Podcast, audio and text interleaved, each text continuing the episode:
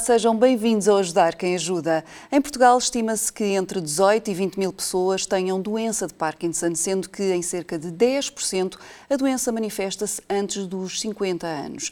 O exemplo mais mediático a nível mundial é talvez Michael J. Fox, diagnosticado com 30 anos de idade, continua a lutar por uma cura.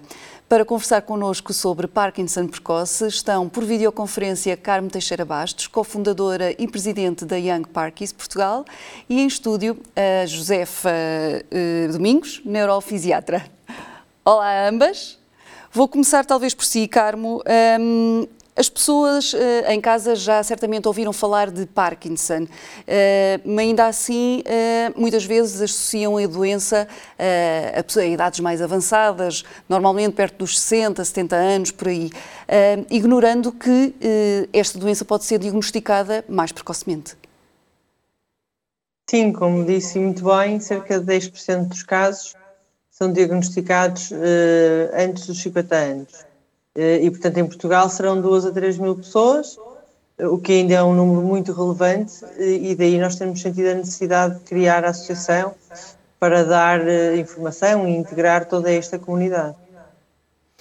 E na, quais são, de, de, da sua experiência e do que tem ouvido uh, também uh, do lado médico, quais são as principais diferenças que existem entre uh, a doença de Parkinson e esta Parkinson precoce? Porque exi existe mais do que este, esta diferença de idade, não é? Bom, sim, isso talvez se tivesse que ser mesmo um médico a responder, ou eventualmente a Josefa terá mais conhecimentos do que eu das características que, que mais comuns na, na, no diagnóstico precoce uh, prendem-se com uh, uma maior lentidão de movimentos, maior rigidez, mais do que propriamente o tremor, que é o, digamos assim, o sintoma mais conhecido uh, e relacionado com a doença de Parkinson. No caso dos, dos diagnósticos mais precoces, penso eu que realmente os sintomas mais comuns é a lentidão e, e a rigidez muscular. Passamos aqui uh, precisamente a estúdio à, à, Josefa. Olá, de novo, bem-vinda. Olá, um, precisamente sobre, sobre esta questão que estava a falar com, com, sim, com, sim, sim. com a Carmo. Um, estas, estas diferenças que existem depois também têm uh, impacto na forma como se vai atuar sobre elas. Não, sem dúvida. Uh, no fundo, o diagnóstico é sempre clínico, portanto, é baseado em sintomas, independente da, da idade.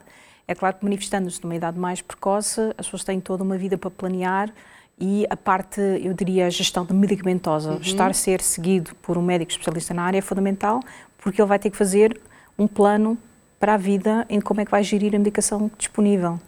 Uh, portanto, eu acho que essa é, é uma mensagem-chave, uh, que é, de facto, a pessoa conseguir aceder a um neurologista que seja especializado na área, que é para conseguir gerir isso melhor.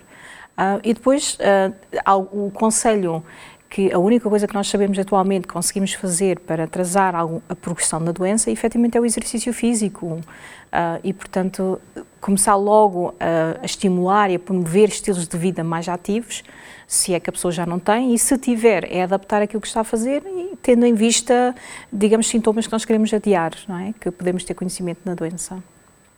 Carmo, a Carmo foi diagnosticada aos 44 anos. Imagino que eh, na altura tenha sido eh, quase como tirarem-lhe o tapete com uma, uma, notícia destas. Não é quase, é mesmo. é, é, uma, é um choque grande, até porque, pelo menos no meu caso, eu não estava à espera, não foi, não, digamos, não foi um processo que se foi construindo, foi uma notícia dada de forma muito como se fosse uma coisa muito natural. E, portanto, claro que é um, é um choque uh, e que exige um tempo de adaptação, que é totalmente variável de pessoa para pessoa. Uh, e, a Young Parkis também, um, um, dos seus objetivos é precisamente esse, é facilitar e, e acomodar esse choque uh, e facilitar todo o processo de assimilação que, que é absolutamente imperativo após o diagnóstico. Em algumas entrevistas que deu anteriormente a, a outros meios de comunicação, um, eh, li que, que, uma das coisas que teve dificuldade foi em partilhar este diagnóstico com, com, com a sua família mais próxima. Um, acredita que esse processo uh, era também porque por, à procura de, de, de, de, respostas, de soluções, ou simplesmente uh, era algo que agora acha que a Associação vai conseguir dar a estas novas pessoas que, que se vão dirigindo à Young Parkies? Sim, esperamos pelo menos dar-lhes a confiança para que o façam, não é? Para além de todos os conteúdos informativos e de apoio. no meu caso, de facto, o, o primeiro eu penso que o primeiro, a primeira reação é tentar-nos informar sobre o que é, é uma, a doença, porque uh, a informação que nós temos de facto é mais do Parkinson tradicional, não é? o Parkinson diagnosticado a partir dos 60, 70 anos, uhum. uh, e portanto é a informação. E relativamente a Parkinson precoce, a informação era até há pouco tempo muito escassa, nós ainda estamos também, temos alguma informação, estamos em processo de atualização e, e incremento desse volume de, de, informação de forma contínua, mas de facto a informação era muito escassa por um lado e a que havia eh, geralmente está em inglês, o que pode ser, não ser um problema para algumas pessoas, mas pode ser para outras e portanto nós como estamos a servir uma comunidade portuguesa, queremos mesmo que ter, ter uma, que todas as iniciativas sejam de raiz em português. Eh, e, portanto, voltando à sua pergunta, esperamos, eh, e é um dos nossos objetivos, claro, que as pessoas, numa fase o mais inicial possível após o diagnóstico, sintam-se confortáveis com a informação que recebem, que processam e sintam-se confortáveis e confiantes para poder falar com a sua família, as pessoas do seu emprego, os seus amigos, no fundo, toda a comunidade com que interagem. No início, quando foi diagnosticada, quais foram os, ou até antes do diagnóstico, quais foram os primeiros sinais que a levaram a procurar ajuda médica? Porque nessas entrevistas também vi que de início eu achava que era uma lesão, ou seja, não foi algo que se manifestasse inteiramente, não, eu devo ter aqui um problema qualquer que tenho que procurar ajuda. achava de imediato que era uma coisa que se calhar já tinha sentido antes, não é? Como uma lesão ou algo que qualquer um de nós pode ter. Nunca imaginou que Sim, poderia ser um diagnóstico destes. Sim, totalmente. Eu acho que a doença de Parkinson aos, aos 44 anos não é assim das primeiras coisas que salta para a frente das patologias que possamos ter, não é? E, portanto, eh, achei que poderia ser qualquer tipo de lesão, até porque os, os sintomas de facto eram alguma dificuldade a escrever, dificuldade de lavar os dentes com a mão direita que é a minha mão de, de, de utilização mais frequente, digamos assim, e, e, e, portanto achei que era qualquer eh, patologia do fórum musculoesquelético, não é? E nunca me passou pela cabeça que fosse uma, uma doença de neurodegenerativa. De facto, uh, até foi um fisiatra que me, que me deu a primeira indicação de que poderia ser Parkinson, foi exatamente por observação de vários sintomas que concorriam em simultâneo e portanto que o levavam a crer que de facto podia ser a doença de Parkinson, mas eu pessoalmente eh, nunca me passou pela cabeça. Josefa, precisamente em relação a estas situações, quando, porque lida também com, com outras pessoas que, que, que, que têm e foram diagnosticadas com Parkinson precoce, ehm, de facto, de início, eh, a pessoa nunca imagina que é uma coisa destas e estes sintomas podem levar a que identifiquem como possíveis outras causas. Portanto, como no caso da, da Carmo, uhum. possivelmente uma lesão. Sim, é, é uma situação muito comum, uh, nomeadamente a nível do braço, do, uh, a pessoa está a andar e não dá conta que o braço também não está a mexer e é outra pessoa que, olha, mas porquê é que não estás a mexer o braço? Portanto, há, uma certa, lentidão do movimento que é a base, que é um dos sintomas base, no fundo vai se manifestando de forma e, gradual uhum. e depois os familiares é que às vezes notam mais do do que o próprio. E o, o, início diagnóstico é reportado normalmente com muita dificuldade, portanto as pessoas depois podem ir a vários médicos diferentes até que venham a ter o, o diagnóstico, muitas vezes esse processo é demasiado longo. E... Aqui, à semelhança de, de, de, no fundo, de outras uh, doenças, uh, quanto mais precoce for o diagnóstico, mais fácil é de haver uma intervenção para, no fundo, atuar para que a doença não avance nem evolua tão, tão com evidência, mas que possa, no fundo, uh, alterar o seu estilo de vida, não é? E traz vantagens a pessoa realmente ter um diagnóstico precoce, porque uhum. consegue uh, iniciar logo a forma como é que vai gerir melhor e mudar e, e planear as mudanças que dentro para a vida. Mais, é? infelizmente, em termos medicamentosos, ainda não temos assim algo que diga, olha, se que vai curar ou que vai prevenir. E, Sim. portanto, como É a parte ainda, ainda, não, temos cura. assim nada forte para oferecer efetivamente à pessoa num, num, diagnóstico precoce. Mas de toda a maneira, toda a informação e a forma de como é que eu posso tomar melhores decisões ao longo da minha vida é fundamental. Portanto, acho que as pessoas andarem perdidas no diagnóstico muitas vezes é causa da ansiedade, de ainda maior depressão. Portanto, saber, saber exatamente o que é que tem às vezes ajuda e traz um certo alívio, porque ao menos sabem contra o que é que estão a lutar Exato. E acho que essa é, é, são partes muito críticas não conseguirem gerir melhor a doença e prognósticos em termos de, de vida. Em termos de, de fisioterapia, é essencial uh, para, no fundo, uh, ajudar a diminuir esta uh, evolução que pode ser avassaladora? Eu utilizaria provavelmente a palavra mais forte é o exercício físico um, sendo que o exercício físico é um instrumento que é utilizado normalmente por fisioterapeutas, mas também por fisiologistas do exercício e, portanto, às vezes mistura-se um pouco e as pessoas assustam-se quando, ah, eu agora tenho que ir fazer fisioterapia, tenho aqui 35 anos, quero é andar de bicicleta ou ir nadar e, portanto, efetivamente o exercício pode ser adaptado para ter determinadas componentes que, no, que nós sabemos através de estudos de investigação uhum. que vão ter um melhor prognóstico em termos de doença. Coisa, e tipo de exercícios como exercício aeróbico, que significa que a pessoa realmente aumenta a frequência cardíaca, portanto, são uh, atividades como a natação, como a dança, como andar de bicicleta, portanto, algo que, que efetivamente a pessoa goste e que depois possa adaptar um pouco para os seus objetivos contra a doença, não é? Se eu tiver uns sintomas iniciais em que eu não estou a mexer mais o meu braço direito, e então talvez eu possa pensar em atividades que possam promover a utilização desse lado, por exemplo. Esta doença, por exemplo, da sua experiência que tem lidado com, com, com doentes, uh, nota que, por exemplo, que uh, possa implicar a, a, que haja necessidade de alterações e de adaptações, até mesmo a nível laboral, uh, porque muitas vezes associamos a, uhum. pessoas já com uma idade avançada que ou estão perto da idade de reforma ou até já estão reformados, não é? Mas aqui não, então, são pessoas que estão completamente ativas, não, uhum. não capazes e, e, e de repente esta doença surge. Sim, sim, sim. Eu, eu, penso que até mesmo a Carmen consegue comentar isso, a forma como isso faz sentido, mas é uma das necessidades mais relatadas, é o medo do que é que vai acontecer com o meu emprego. E especialmente se a pessoa estiver numa situação mais insegura, uh, hesita aqui, será que eu vou contar ou não aos líderes. Uh, e, portanto, é, é, uma das mais relatadas que causa ansiedade, que causa ainda mais depressão. Uhum. Portanto, este, temos, temos hoje estes, todos estes sintomas de como é que emocionais, não é, de que, que têm que ser geridos face a uma situação de diagnóstico. Se a nossa sociedade está preparada para lidar com isso, ainda é, ainda não, não temos resposta. Exato. Mas penso que sim, obviamente que nós temos, uma, em termos de direitos do trabalhador, que as pessoas devem se informar mais sobre isso, sobre estes direitos que existem. Carmen, precisamente pela sua experiência, não só enquanto uh, uh, doente de Parkinson, mas também uh, da, da, experiência de todos os testemunhos que certamente vai ouvindo de outras pessoas, é difícil esta adaptação ao trabalho ou precisamente a entidade empregadora, dependendo da profissão, logicamente, mas estão mais sensibilizados para criar condições para que a pessoa continue a exercer a sua profissão? Bom, eu acho que aqui há dois fatores muito importantes. Um é, como, como referiu, ao tipo de trabalho, não é?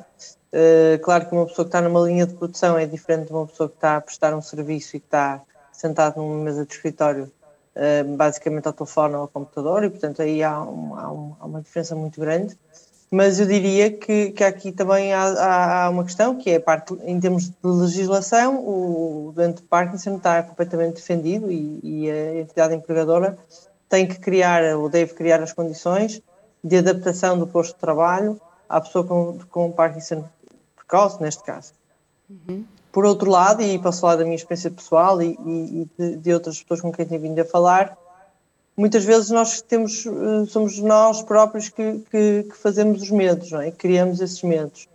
Um, e, e uh, a generalidade dos casos que temos vindo a conhecer eh, as entidades empregadoras são bastante generosas e, e, e abertas à adaptação do, dos postos de trabalho ou da rotina que, que, o trabalhador necessita.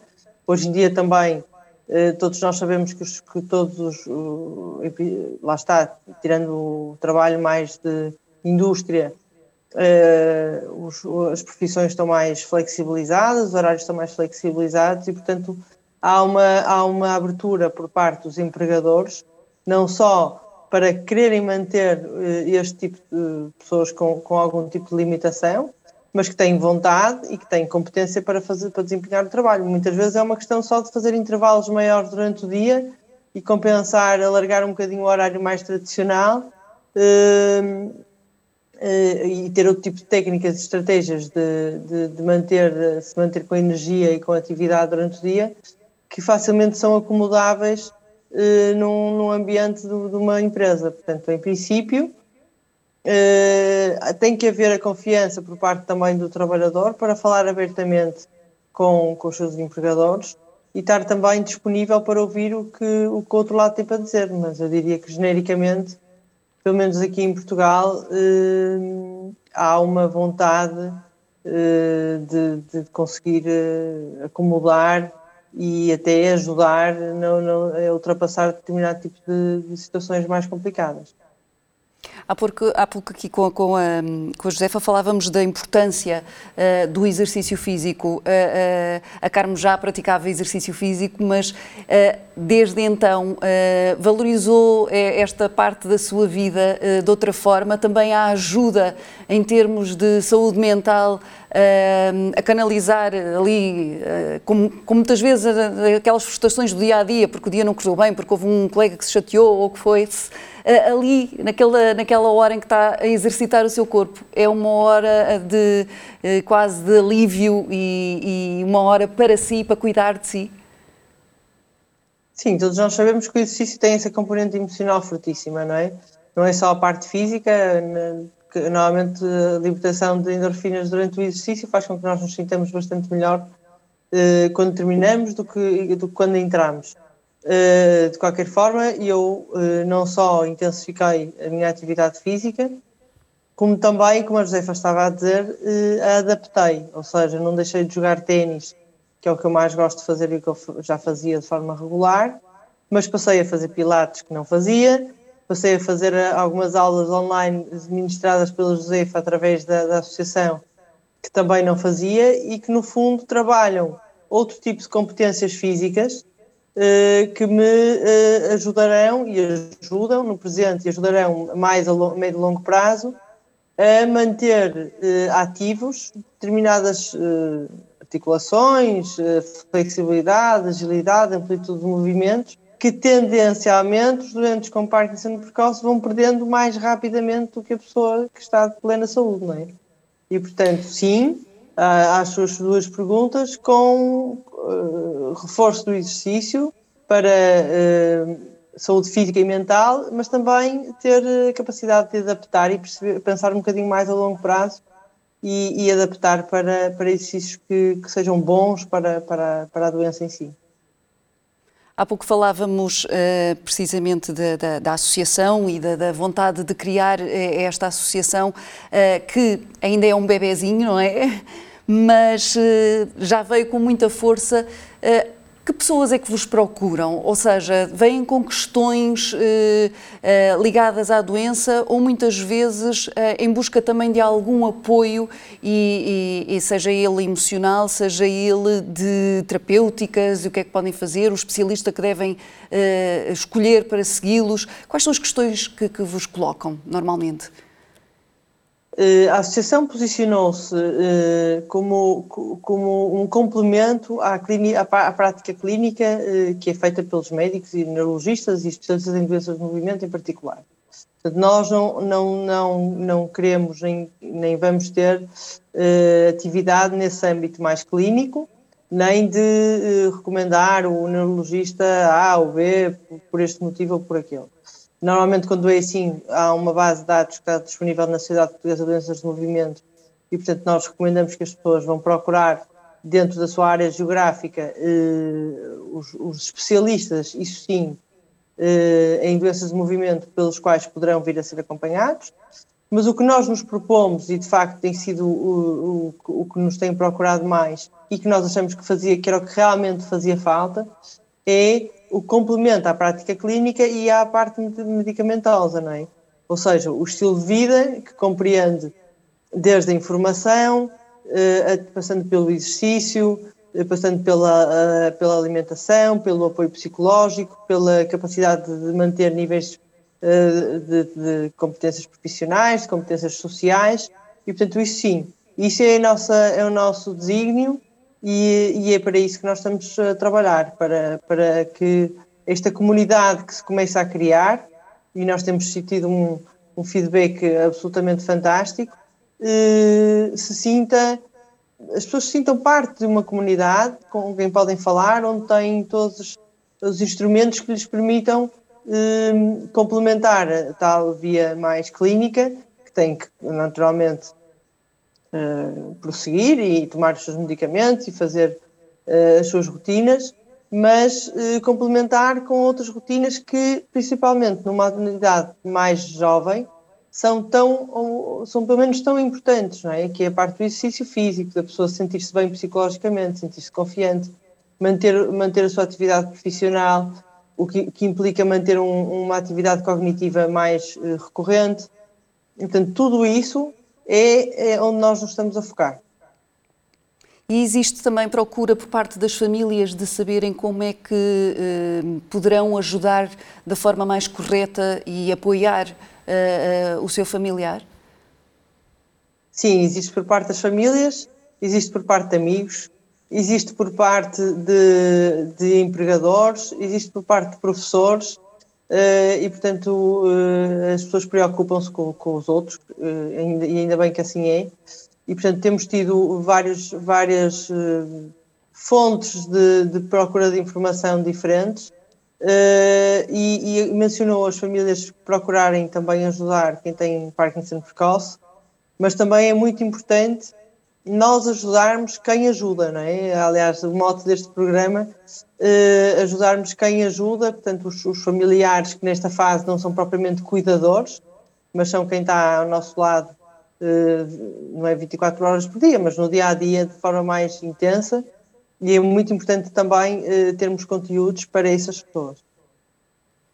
Doutora Josefa, ehm, no início do programa falava do Michael J. Fox como exemplo uh, de, de, de, pessoa que foi diagnosticada com a doença uhum. aos 30 anos, um, ehm, que criou uma fundação em busca de, de, da cura, uh, com a investigação que, que deve ser é feita ao longo destes anos. Uh, acredita que cada vez estamos mais próximos de encontrar uh, a cura desta doença, ou pelo menos de terapêuticas ou tratamentos que possam travar a evolução dela?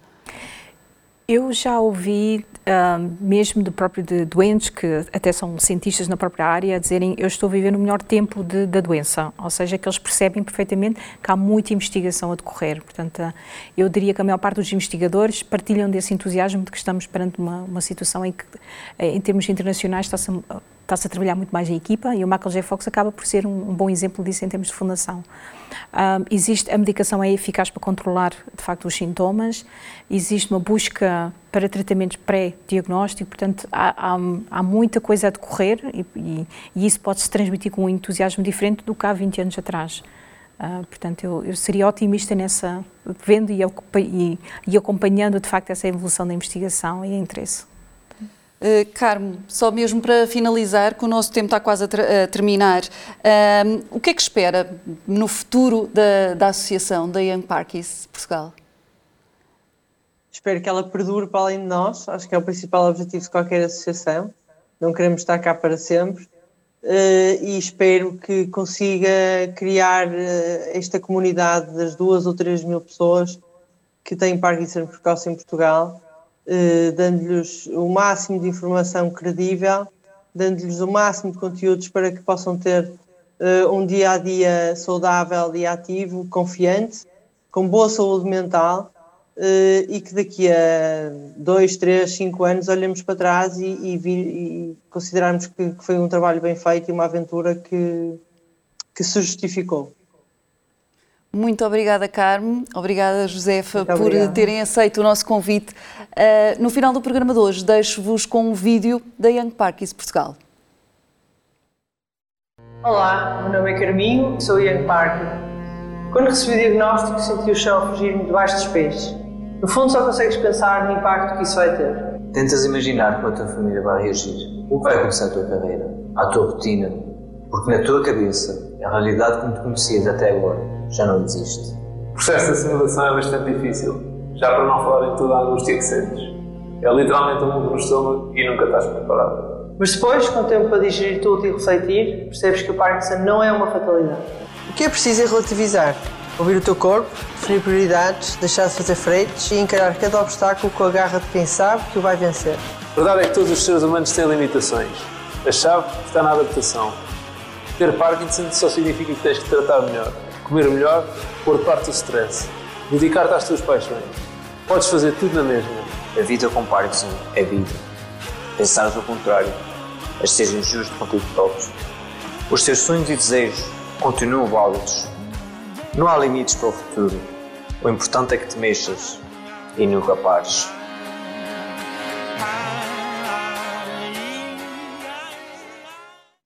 Young Parkins Portugal. Com Parkinson juntos. E é com esta imagem de esperança que terminamos. No próximo programa voltamos com mais uma instituição, porque é importante ajudar quem ajuda. Até lá, fique bem, fique com o S.